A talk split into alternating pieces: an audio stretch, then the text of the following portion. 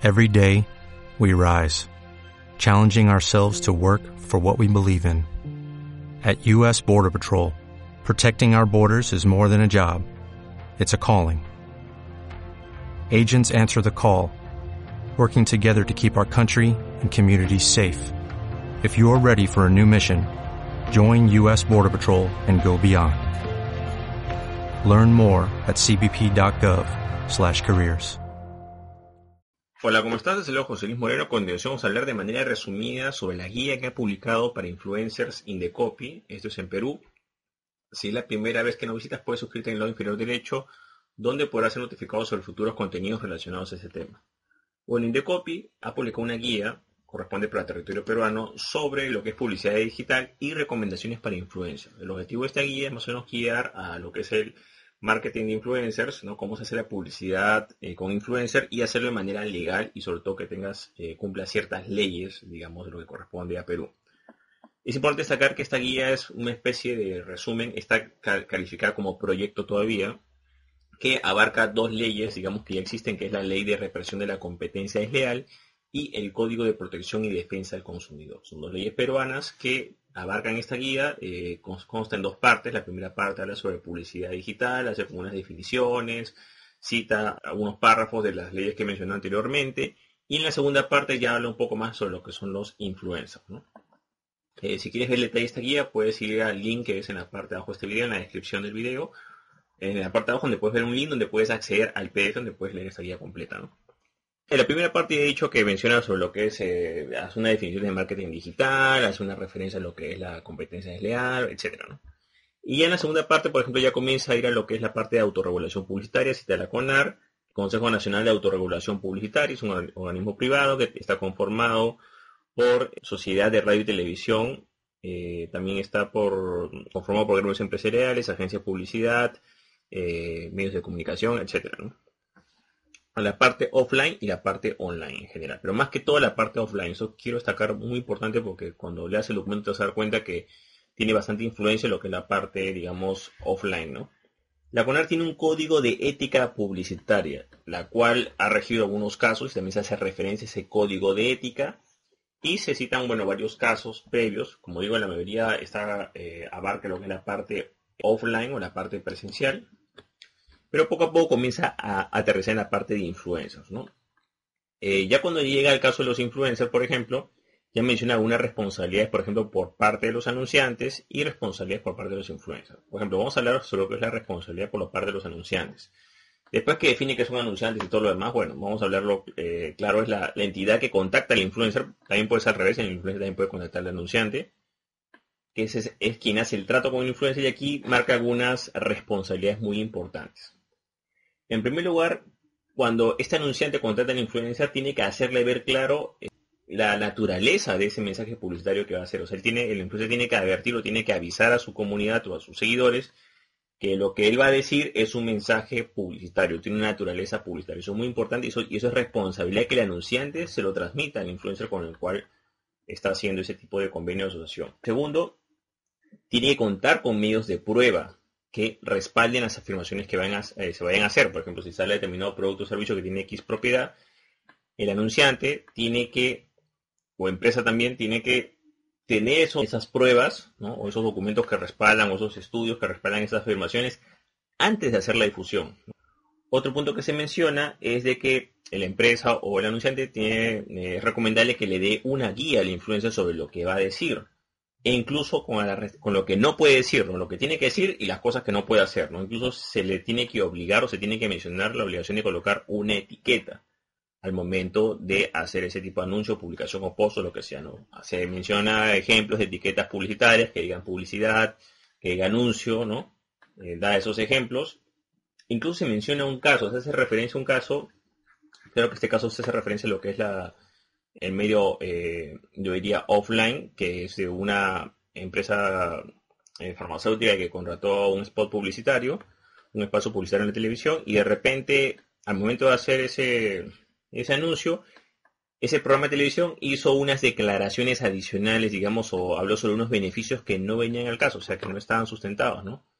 Y cuando se estudió este caso, eh, la empresa dijo que no, no tiene la culpa porque ellos no habían autorizado que el espacio publicitario diga X, y cosa, ¿no? Pero ahí viene, el, por eso digo que ahí viene el punto de que, se hay, que hay que darle una guía a ese influencer o a ese espacio publicitario y decir lo que puede y lo que no puede decir. O sea, en resumen, el anunciante o empresa también tuvo responsabilidad en este caso que se cita, ¿no? O sea, se cita de que es importante de que se le hacen las herramientas al influencer para que pueda hacer la publicidad dentro de los parámetros para cumplir la ley, ¿no? O sea, no es que, ah, no, yo hice algo con el influencer, el influencer incurrió en alguna falta, una norma, yo no soy responsable. No, sí eres responsable porque tú lo estás contratando.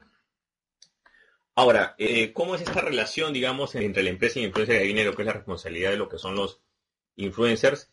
No solamente habla de retribución económica, sino que también habla de cualquier tipo de beneficio. Por ejemplo, hace referencias a, por ejemplo, productos gratis, viajes, eh, cualquier tipo de beneficios, regalos, etcétera, ya es considerado dentro de esta norma. O sea, ya hay una retribución, ya hay un beneficio.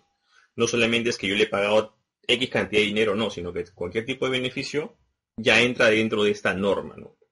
Entonces, por ejemplo, entre las obligaciones de los influencers está colocar la etiqueta publicitaria, que aquí se hace referencia a la etiqueta publicitaria, en un lugar visible de la publicación. No es que la va a esconder, por ejemplo, se menciona que no debe colocarlo, por ejemplo, al final de la publicación o en, donde dice ver más, no, tiene que verse en primera instancia.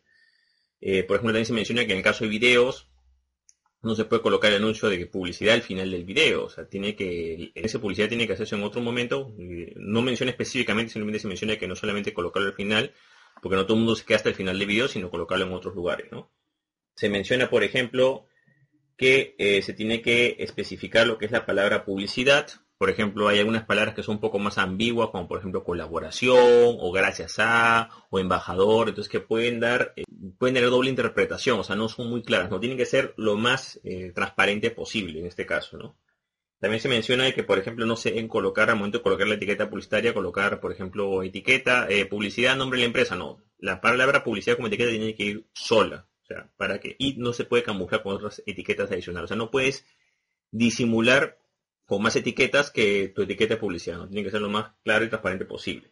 Y también se menciona que eso, por supuesto, tiene que estar en, el, en idioma castellano, idioma español. O sea, no puedes poner, bueno, ads, eh, no, tiene que poner anuncio o publicidad, ¿no? O sea, en, el idioma que es para que no haya ese tipo de malas interpretaciones. Eh, principalmente esta, esta, guía tiene como objetivo, digamos, eh, la publicidad de este tipo sea regulada y sea más transparente. Lo que las personas quieren simplemente es de que si reciben algún tipo de, impacto o influencia de otra persona, saber si esa influencia realmente es sincera o si realmente está auspiciada o está conectada con a una empresa o negocio. ¿no? no es lo mismo un mensaje, digamos, que sea espontáneo, digamos, que sea verdadero entre comillas, a un mensaje que es patrocinado pagado y yo lo hago ver como que fuera eh, verdadero o fuera espontáneo. No es así. Entonces, esto sí ya, como digo, en lo que corresponde a Perú, choca con unas leyes de competencia desleal, eh, con Código de Protección y Defensa del Consumidor. Entonces es importante que eh, todos los influencers, al menos de Perú, lean esta guía y puedan seguir las normas de la misma. Habla, por ejemplo, de las sanciones, de las sanciones, que aquí sí es bastante drástico. Habla que hay una, puede haber multas de hasta 700 UIT, que son unidades impositivas tributarias, y la sanción no puede ser mayor al 10% de lo que gana la persona en el, o empresa en el ejercicio inmediato anterior. Entonces aquí, por ejemplo, menciona ya multas en este caso, por lo cual es importante de que se pueda este, cumplir esta norma. El, el documento también hace, pone algunos ejemplos, por ejemplo, mencioné el tema de los unboxing, que cuando alguien, por ejemplo, recibe un unboxing y, lo abre o la empresa le manda un regalo y hace un unboxing o muestra el producto, de manera de agradecer a la empresa, ya está entrando en esta norma, ¿no? Tenga, habla también de los canjes, o sea, por ejemplo, influencers eh, o intercambios, diría yo, que a cambio de determinado producto servicio o beneficio, ellos hacen esa mención en su canal social. También se habla de sorteos también, eh, se habla de fotos, videos.